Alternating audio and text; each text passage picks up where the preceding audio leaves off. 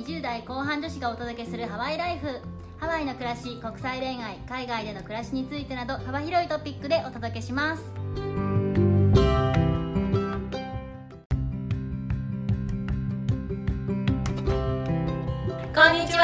ヨネピーとメッティです。前回に引き続きですね日本が大好きな私たちが話していきたいと思うんですけれども 日本大好きだからこそちょっとあれこれ言わせてもらいたいなと。前回は日本国に対してでしたけれども制度とかですよねそうそうそう。そう今度は日本人に対してですね、はい。日本人の皆様ここがもったいないですよというのをあれこれ。言いたいと思います。これが正解だよとか必ずしもこうしなきゃいけないとかそういう押し付けるつもりは一切なくてもっとこうだったらいいのにねとかそういう話をしていきたいと思いますカジュアルにちょっとお話ししたいと思います。そうですね、はい。まあ、あの柔らかい気持ちで聞いていただければと思うんですけれども。柔はいらかにお願いします。はい。はい、じゃあ今回もトピックとしては3つございます。何からいくかというと、い。年齢立場性別っていうところですよね。年齢立場性別に対する圧力はもったいないよと女だからこうしなきゃとか何歳だからこうしなきゃとかそういうやつですよ。確かにその年齢とともにね責任感っていうのはうん。絶対に増えてくると思うんですよ、そうだね。やっぱり学生と社会人じゃ絶対に違うし、うん。ただ何歳だからこうしないといけないっていう他人からのうん。圧力はいらないですよ、親戚の方でなんかよくいるじゃないですか。私はあんまり田舎に親戚がいないからあれなんですけど「なんとかちゃんいつ結婚するの?」とか「なんとかちゃん子供はいつ産むの?」とかね。逆にこう7年8年付き合ってる彼氏がいても結婚しなかったら「なんで結婚しないの?」とか言ったりとかねそういう人がいるらしいと聞いているんですけれど。私は関西エリアだったんですけどいました。25歳ぐらいからやっぱ親戚にも「彼氏できた?」とか「どうなんどうなん?」とか。うるさって感じですよね。まだ25歳だったんで心に余裕があったんでそれに対してうん。嫌な思いはしなかったんですけど、うん。やっぱり職場でももう234ぐらいから、うん。もう何歳ぐらいには結婚してなとかこう結構そういうふうに言う上の人がすごく多くってそれを刷り込まれると逆にそうするとどうなるかっていうと、うん。30歳以上の女性社員さんとかいたんですけど、うん。やっぱ独身で好きな風に自分で自由に生きていて、うん。で稼いでいてたくさん、営業としてもすごくて、はいたくさんいたんですよ、うん。でもそういう人たちに対して他のじゃあ男性社員はどう言うかっていうと、うん。売れ残りだとかなんたらかんたら言うんですよね陰で。もう爆発すればいい その人たちの自由じゃないですか結婚するしないは、だし立派に仕事もされてて、うん。何がダメなんだろうっていうのはありますよね。ねきっとそういう男の人に限ってね多分ひがみなんですよ自由にやってる女性に対するですか？そうそうそうそう。他人から受ける必要はないですよね。本人が焦るのは自由ですけど、うん、30歳までに結婚したいとか自分で言うのは別に構わないと思うけど、30歳までに結婚せねばならない他人に決められるのは普通に変だと。関西にいてそうだったんですけどもうちょっと地方から働きに来てる同僚とかは実家に帰ったらお見合いの相手を用意されていたとかで周りもほぼ全員結婚していて家まで買っていて子供もいる状態だから、うんその中で自分だけがそうじゃないとすごい言われるっていうのは聞いていて、うん。そういう場所もあるんだっていうのは結構びっくりしました。なんで同じくらいじゃないといけないんでしょうね。小学校とかでもさこう走れる速さとかにね違いがあるのは当たり前じゃないですか。小学生の時はリレーで最後を走ってても「わあ頑張ったね」って言ってもらえるのになんで大人になったら結婚してないだけで「早く結婚しなさい」って言わなきゃいけないのおかしくないですか？本人が結婚したいならすればいいと思うんですよ、他人が言うのは絶対に違うと思いますよね。たまになんか巡り合ったことがあるのはやっぱそういう結婚しなさいっていう圧力が強すぎるからもう今婚活しなきゃ今結婚しなきゃって言って彼氏とかいないのに自分を結婚および婚活に追い込んでる人がたまにいるんですようね、それは本当に結婚したいのだろうかみたいな結婚しなきゃいけないって言われてるからしなきゃいけない気分になってるんじゃないだろうかみたいな、うんそういうのはなんかちょっと違うんじゃないかな。みたいな仮にも人生で超大事なステージじゃないですか、うん結婚って。分かんないですけど一生一応添い遂げるつもりでやるじゃない。ですか一応。ね。どうなるか分かんないですけどそうね。うん。そうじゃないですか。なのになんかねそんな簡単にも決めれないですもんね。逆に他人に言われたからって決められる人はそれはそれですごい。ですすごいすごい。私は無理だな。私自分勝手だってちょっと自分で結婚したくて結婚しましたけど、うんうん。それは自分の意思なんで。そういう年齢に対する何歳だからっていうのはちょっと嫌ですよね。まあ、私たち2人とも女性じゃないですか。私はあんまり女性だからじゃあおくめとかね言われたことあんまないですけど、ほうほ世間にはそういう人がまだいるらしいじゃないですか。私は実際体験しましたね。マジで、はい、あのまあやっぱりちょっと車系の会社だったんで男性社員がすっごい多いっていうのもあるんですけど、うん例えば飲み会とか会社であったとしたら、その時に絶対私は店長なりマネージャー陣の横に座らされるんですよ。なんで？私別にキャバ嬢じゃないんですよ、うんでその間って別に時給が発生してるわけではないんですよ、うん。だけど店長さんのお酒をついたりする係係としてそこに座らされてるわけなんですよ飲み会になると全員暗黙の了解じゃないですけどそんな空気なんですよ。でその時私も初めての社会人だしわけも分からずそうしてたんですけど今考えたらありえないなって思います。総合職で営業だったのになんでみたいな。他の営業の社員の男の人はそれしなくていいのに、うん。なんで自分はそれなんだろうって今思ったらそう思いますよね。社会人1年目でそれでやったらああまあそういうもんかなとかって思うかもしれないですけど、うん後輩の男の子とか入ってきたらもうお前やるよってことですよね。それもまあ年齢バイアスによるものかもしれないけど、うん。で女だからやらされるっていうのはまあ少なくとも私はどうかなって思いますね、うんうん。まあ、その職場関係で上下関係とかだったらまあ分からなくはない。特にひどかったのが、まあ、飲み会の後とかにさらにスナックとかに行く機会があったんですけどスナックに行くとうん。ちゃんとそれでお金をもらってるプロの人がいるわけじゃないですか、うん。にもかかわらずまだやらされてるんですよ。もうそこまで来たらねおかしいでしょ。うん。しかもなんでスナックにスナックに女性で行かなきゃいけないんですかって思いません？うんまあ行って楽しかったんですけど歌うんですけど私も、まあ、よく考えたら日本でも今セクハラになるかもしれないですけど、うん。本当にこっちだったらもうセクハラで完全に訴えられて終わりますよね。いや本当ですね 私のことをキャバ嬢みたいに扱ってきたんですけどって言ったらアメリカの会社だったら。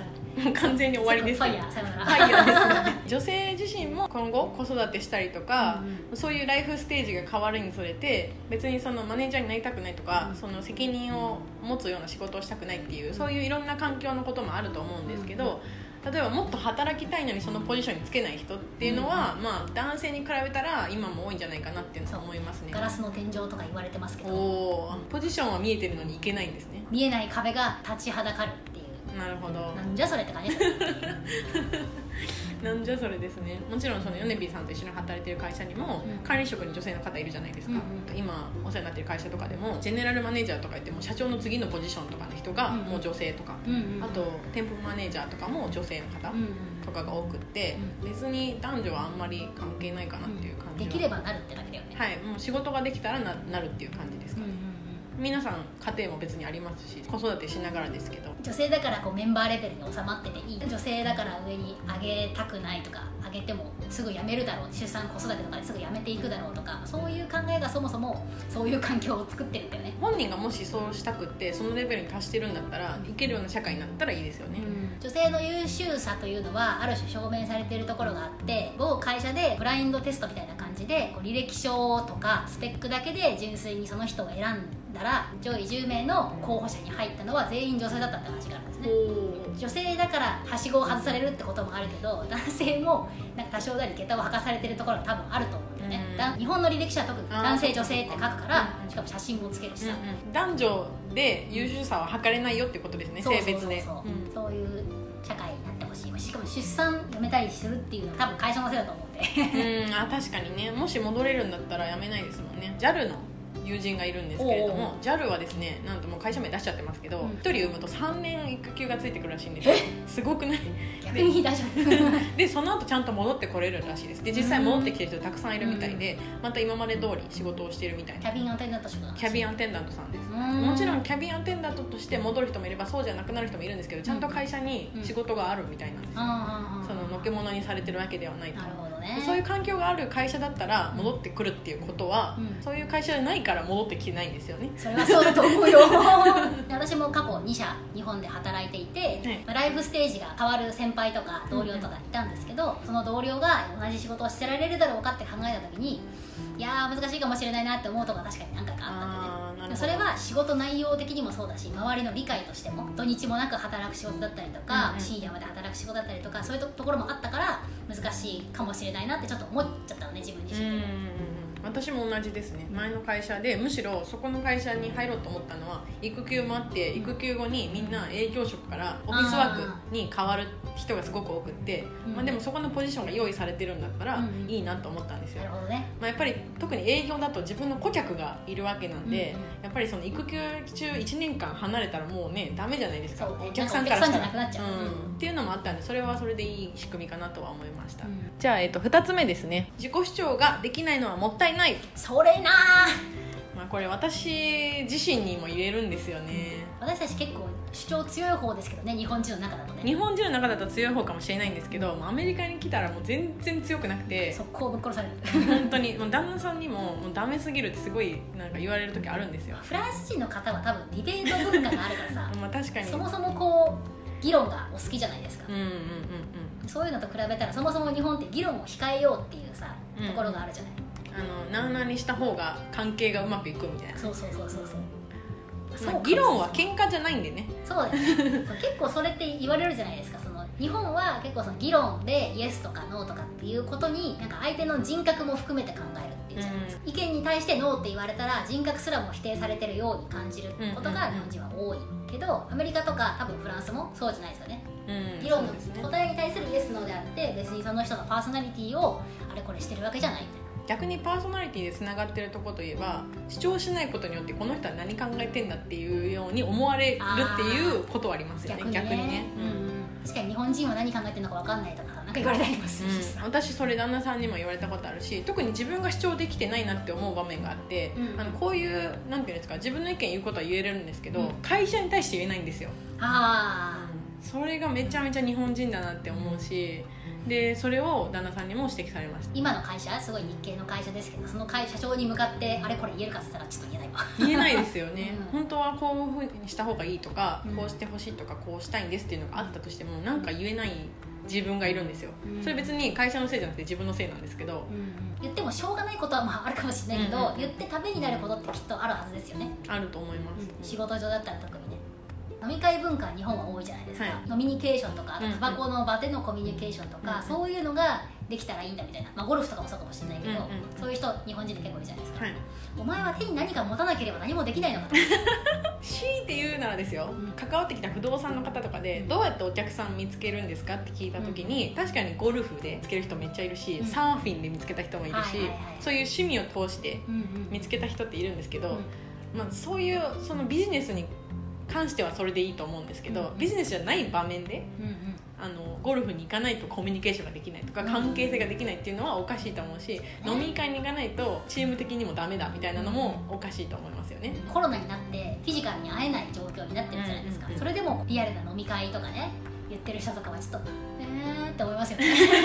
そうですね。それをこう個人的に選択できたらいいと思うんですけど強制されるじゃないですか。自己主張できないからうん。私たちってもうそう流れるままに上が言ったらそうみたいになるじゃないですか、ねうん。それめっちゃもったいないですよね。しかもその飲み会に行ってさわざわざお金払うじゃないですか自分で、うんうん。なんでノーって言えないがために飲み会に行って5000円とかね払って帰ってくんだろうみたいなわねかります。これ絶対わかるって思う日本人の人絶対多いと思いますよ、うんうん。特に私たちの世代。私実際日本に友達にもそれ聞きますし、うんだから本当は思ってるんですけど、うん。なかなか言えないっていう文化があってでもそのなんで言えないかって言ったらもうそもそも教育の時点で、ディベートの教育とかないから、うんうん。会社の羊になるための教育になってるんですよ。会社の羊、はい。本当シープなんです。そう。ねかわいそうな哀れな子羊ちゃんだし。本当に。リーダーの教育はあんまりないじゃないですか。確かにですね、だしディベートする教育もないししかも黒板を見て教育されますけど自分の意見発する場面別にないから確かに。で自分自身もめっちゃ思うんですよそれ自分の弱いところだなって思うから特に会社に対してですけどねそういうところは変えたいなって思いますね。意見が言えるようになったらもっといい機会とかにもね巡り合えるかもしれないしね。うんそれにストレスうん。もにもつながらないじゃないですか、そしたら。ストレスも軽減できるし、うんうん。うん。本当はいいことがあるのに。ストレスは本当の敵ですよね。全てのやる気を奪ってくる。奪ってくる。間違いないです。自己主張じゃあできない全然誰もできないのかっていうと、うんあのできてる場面が1個だけあるんですよ。えどこどこどこ？匿名のネットです、うわー。クソリプってやつ。クソリプでクソすねリプとかあのヤフコメ。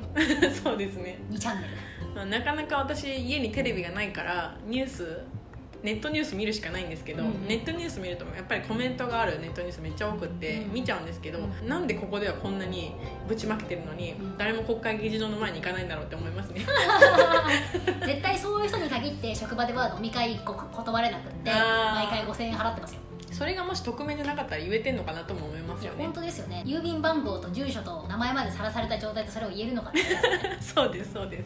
実際あの今クソリプとかしてみんな匿名だと思ってしてると思うけどちょっと探れば IP アドレスってどこの住所どこのパソコンから発信してるかなんてすぐ分かるんですよ。うん、だから発言は絶対気をつけた方がいいしでもしそう主張することがあるんだったらもちろんそのネットで人集めするのもいいんですけど、まあもっとフィジカルにも行ってもいいんじゃないかなって思いますよね。そうですねなんかやっぱりその旦那さんの出身のフランスとかすぐデモをやるじゃないですか。それはそれでフランス人困ってると思うんですけど、うんまあ、そんだけみんな熱いんですよ、まあ、いいか悪いか別にしてですね。アメリカもすぐにやるじゃないですか。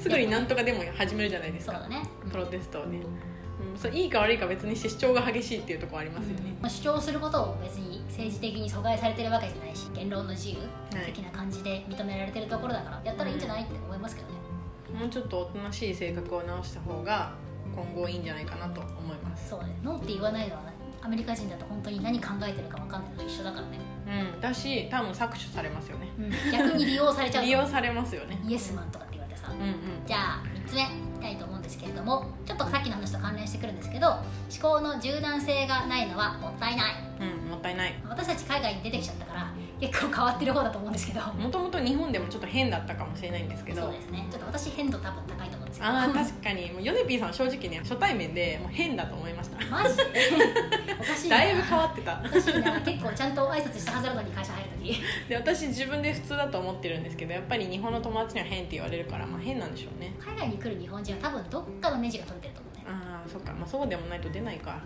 あんな別に安全でいいとこなのにね。ねえ本当にね。わざわざ。ご飯も美味しくて安全なのにわざわざ出てくる。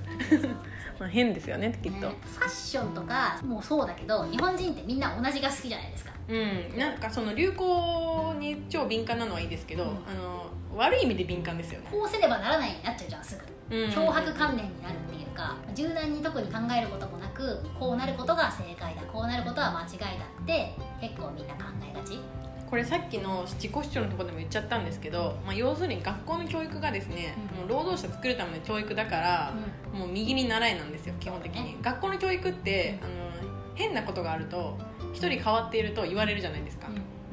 でそれが問題ですよね。そうだね。変わってるじゃんっていう 発言自体がもしかしたらおかしいのかもしれないけど、少なくとも日本の標準からはずれているとかね標準からずれるともうはみ出し物扱いされるじゃないですか。そうそうそう。そう変わってる変なやつ、まあ、よく言うと面白いやつとかで扱われる感じですけど、確かにこの社会的なマナーとかはみんなこう一律で身につけた方がいいとは思うし協調性も絶対大切なんですけど、うんうん。だからといってね個人的になんか変だとかいうのを受け付けないっていうのはおかしいですよね。そう日本の協調性って行き行き過ぎててさ例えばうんうん。質問はありますか?」で質問をすると協調性がないって言われたりとかね、うんするじゃん？あるんですけどみたいな感じじゃん。でそれなんかどっかのポッドキャストで私言ったんですけど本当初めてのうん。二十歳の時にその留学した時に、やっぱりその質問タイムがあるんですよ、うんうん。そのクラスで。私以外ほとんど外国人の方だったんですけどみんな話せないのにバンバン質問するんですよね、うんで私分かんないとこたくさんあったけど一つも質問できなくって、うん。何かを恐れて、うんうん。ああもう全然ダメなの。自己主張とかぶりますけどね、うん。全然ダメだなって思ったし。ちなみにそれって一個矛盾があって質問がないのが良いこととされてくる多分大学生くらいまでの後就活になった時に何か質問はありますかって面接の後に聞かれて質問がないとそれは落とされるんですよね。それもなんか謎じゃん。謎。ある種質問をするっていう正解に収めにいってるような感じがね、うんうんうんあるんですけど。も確かに確かに。う全て丸か×かで判断される社会が私は結構苦手だった日本あとやっぱり出る杭は打たれる。まあそれはもしかしたらアメリカでもそうかもしれないんですけど、打たれがちですよね。打たれがち、うん。その人のやってることっていうよりもその人がおかしいとか人間的にもう変どうしようもないやつみたいな感じで収められちゃうのが 本当ですよ収まって収められてきた過去のね私が言うんですけれども。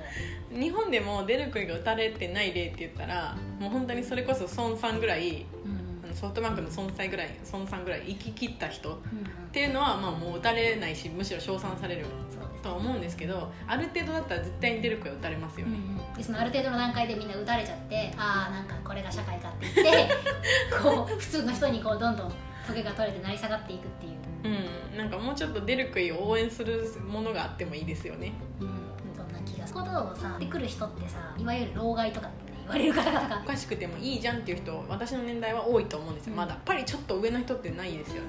ない。ね何歳からっていうのは分かんないんですけど、うんうんもう私個人的にはもう10個離れたら結構だって私たち大体まああらさ30歳と仮定した時にはい。10個出すと40歳じゃないですか、はい、ゆとりから違うのか分かんないんですけど私たちゆとり教育なんで、うんうん。それで区別されてるのかもしれないですけど、うんうん。私たちの年代はできないみたいな感じでね。うんうん、そういう方々に限って昭和の香りのする何かに属したままだったりとかテクノロジーに対して理解がなかったりとかねするんですけど。そのいいとこもあるんですよ。例えばなんか根性がもっとあるとか別に悪いこと、悪いことばっかりじゃないんですけど私は逆に言ったらそうなりたくないから今後もしつるむとか誰か新しい人と出会うんだったらもっと自分より若い人と出会いたいと思うんですよね。うん。18歳ぐらいの人とか、若すぎないね、うん、自分が20歳前後の時って、うん。その30歳ぐらいの人と話したりとか、その40歳ぐらいのもっと社会経験のある人とうん話すのが楽しかったっていうのは自分の知らない世界を教えてくれるからだったんですけど、ねね。今考えたらもうその人たちから教えてもらったことは私も結構知ってる、うん。10年間聞いてきたから知ってるから、今度は私今若い人がどうしてるのか知らないから逆に、うん。そっちを知りたいまたインスピレーションを与えて交換してみたいな。老害にならないようにね。そ のその子たちにとって老害にならないようにまあインスピレーションを与えれたらいいなと思うけどやっぱその人たちから吸収したい。そうだね、本当なんかいい面をね。信じられないようなアプリとか多分使ってるんだろうし、うん、だと思うし。でもそれその人たちが流行るってことは多分私たちにちょっとずつちょっとずつ浸透してくると思うから。そうだね、うんインスタグラムだって私大学生の時から使ってましたけど、うんうん。当時絶対10個上の人使ってなかったと思いますけど、うんうん。今30代の人絶対使ってますからね。そうですよね、うん。世代は移動していくと。いやでも本当自分が老害になるのは結構怖いよな、うん、うんそれも気をつけないといけないですよね、なんかやっぱり柔軟性は持っとかないといけないし、うん、自分が叩かれて嫌だったようにそうですね。他の人も叩いてはいけないと。容量がいい方がいいところもあるんですけど長いものに巻かれてばっかりだとうんね、悲しいですよねそう自分はどこにいるんだって話ですよ。今日のお話をまとめるとまずは性別とか年齢とかそういう圧力はもったいないよと。っていうこととあとはやっぱ自己主張がもっとできるようになった方がいいよと。うんそうだね。私もそうしたいんですけど最後に変化することとか柔軟性を持った方がいいよと。いうことが私たちが言いたかったことですね。はい、なんだろうね。どうしたらいいんだろうね。まあ、教育改革じゃないですか。うん。でももう私たち教育するされる場面ないじゃないですか、うん。義務教育終わっちゃったし。そうだねねどうやったら変われるんでしょうね。せめてできることって言ったら自分の下の世代にそういうものを貸さないようにするとかああしかない、ね、間違いない間違いない。自分の子供とかうんうんうん。親戚の人とかはじめ下の世代の人大学の後輩とかさそういう感じの人たちに。親戚のおばちゃんが今年還暦一歩手前を迎えるんですけどそのおばちゃんとこの間あのテレビ電話で話してた時に、うんうん私らもまだ選挙権あるから行くっちゃ行くけど、うん。もう若い子だけが行けばいいのにねってそのおばちゃんが言ってくれて、ほう結構いい案だなって思っちゃったんですよ、確かに。上の世代の方々のね人口が増えていってる。どうしてもそこばっかり見た政治になっちゃうしね。うん、でもそしたらね若い人がどうなんだってなっちゃいます。若い人が希望を持てない国中長期的に考えて滅びに向かっていってると思うから、うん、向かってる本当に。私たちみたいにみんな海外に出ちゃったらさ結局日本の税金誰が払って誰が高齢者を養うのになっちゃうと思うし。まあ、払えてない身から言うのもあれですけど。今アメリカに対してね払っちゃってるからあれなんですけど。で選挙権はあるしね私たちにも。そうですね。海外でも選挙行けるから。うんうんうん少しでもより良いものを選びたいと思うけど若者向いてない政策とか出されちゃうとうーんってなるしね。親戚のおばちゃんが言ってた年金もらう年から選挙行けないとか。おばちゃん採用。うんおばちゃんの意見採用したいと思いました。確かにね年金もらう時からもうタックス払わないから、ね。に選挙タックス払ってる世代が行けるようになったらいいですよね、うん採用。総理大臣だったら採用したかったです。とてもぜひそうなるとさでもにいる年齢の人々みんな選挙権を失うんじゃない？逆に。いや若い人議員さんでもよくないですか？全然。私30代ぐらいの議員さんあんま見たことないなって思ってて。30代っているのかな？えわかんない。20代は絶対いないでしょ進次郎さんでももう40代ですよね。40代で多分すごい若いと思いやもう別に何歳でもいいけど。う心が若ければいいよね。心が若ければいい。でも選挙権は65歳以下でもいいと思う。採用 若い世代に託せるように私たちもいい大人になりたいですね。すね。はい。もし万が一政治家の方々が聞いていらっしゃったらご参考にしていただければと思います、はい、コピーライトはフリーでございますのではい。お使いください。では今日もご清聴いただきありがとうございます。ではマハロー